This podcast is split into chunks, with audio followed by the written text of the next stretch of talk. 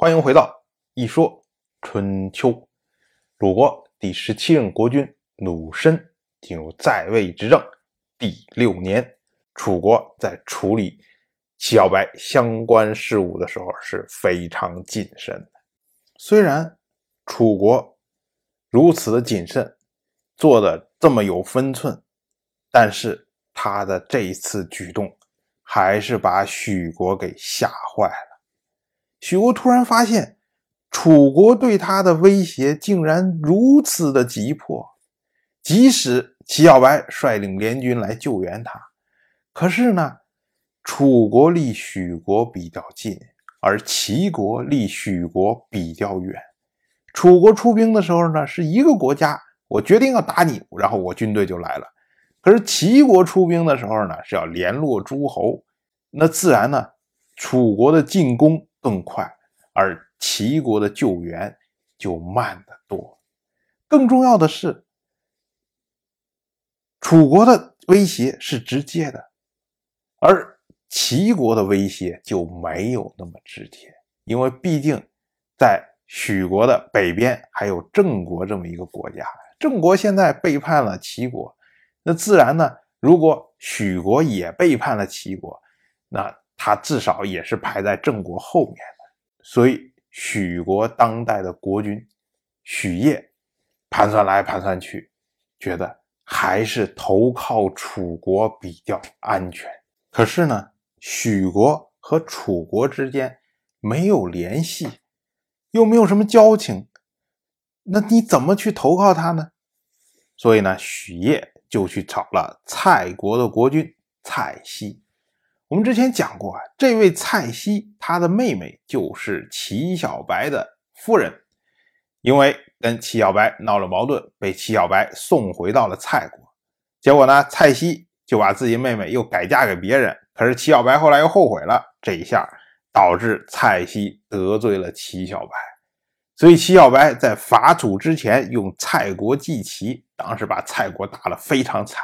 那自然呢，蔡西。跟齐小白之间是有过节的，所以呢，早早的就投靠了楚国。许业一来说：“哎，我要投靠楚国。”蔡西毫不犹豫，带着许业就到武城这个地方去见楚国的国君芈运。当时啊，许业双手反剪，口中含着碧玉，然后许国的大夫跟在后面，全部一色儿穿着上服。由士抬着棺材，然后就去见芈运。我们说啊，这一套这可都是有说辞的。双手反剪代表自己没有反抗能力，就是我来就是任你鱼肉的，所以这个表示了臣服。然后古人呢，一般只有敛葬的时候会在嘴里面放上玉璧，所以呢，许烨嘴里面含着玉璧。那么就代表心怀死志，我已经把自己当死人了，任你处置。而大夫们呢，穿着丧服，表示自己国君将死，所以我们正在为他扶丧，也是一个意思，就是把许业当死人了。而士抬着棺材，就是表示说国君等着入殓，准备要进棺材了。所以所有的举动都是一个意思，就是要杀要剐。全凭军意，想怎么着都行。可是这套啊，放到芈运面前，芈运傻了。芈运说：“这我我我我该怎么办啊？我不知道怎么处理了。”所以呢，芈运就问他的大夫，叫做冯博，说：“这我我应该怎么处理啊？怎么能表现的自己比较有风度啊？”这位冯博呀，就回答说：“想当年，西周一任天王姬发。”攻克殷商的时候，微子就是这么着干的。这个微子，我们之前也提过，他就是商王朝最后一任国君，我们叫纣王或者叫帝辛，他的庶兄。微子是纣王的庶兄，因为不满纣王，所以呢，当时离开了殷都。等到姬发。克灭殷商之后，这个微子啊，就跑去投靠了姬发，后来被封在宋。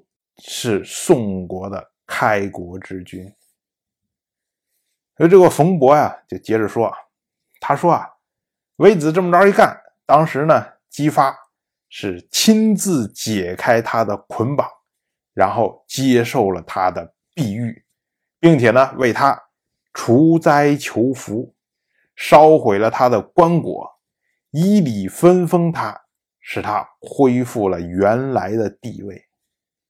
姬发所做的这一套，也都是有说辞的。松开他的捆绑，也就意味着说，哎，我不会鱼肉你，不会把你怎么样，我接受你的臣服。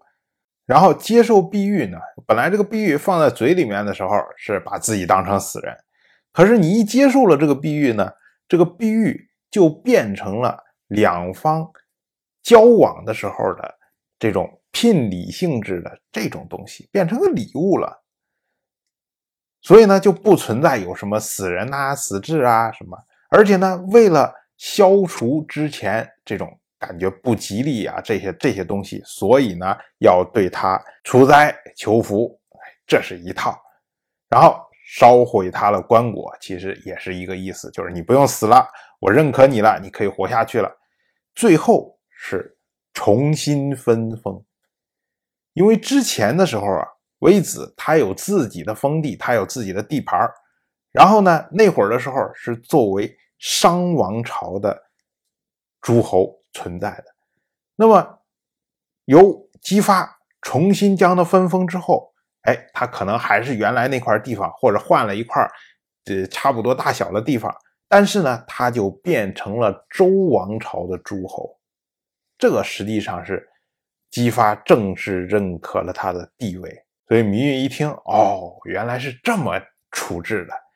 所以呢，他就听从了冯博的建议，接受了曲业的臣服。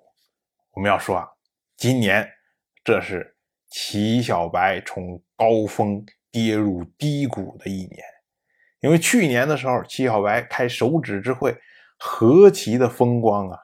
可是转过来年，攻打郑国没有攻克，紧接着呢，楚国又向齐国。露出了獠牙，而许国竟然跑去投靠了楚国。那么齐小白会怎么样应对呢？我们放在明年再讲。当然，我就这么一说，您就那么一听。感谢您的耐心陪伴。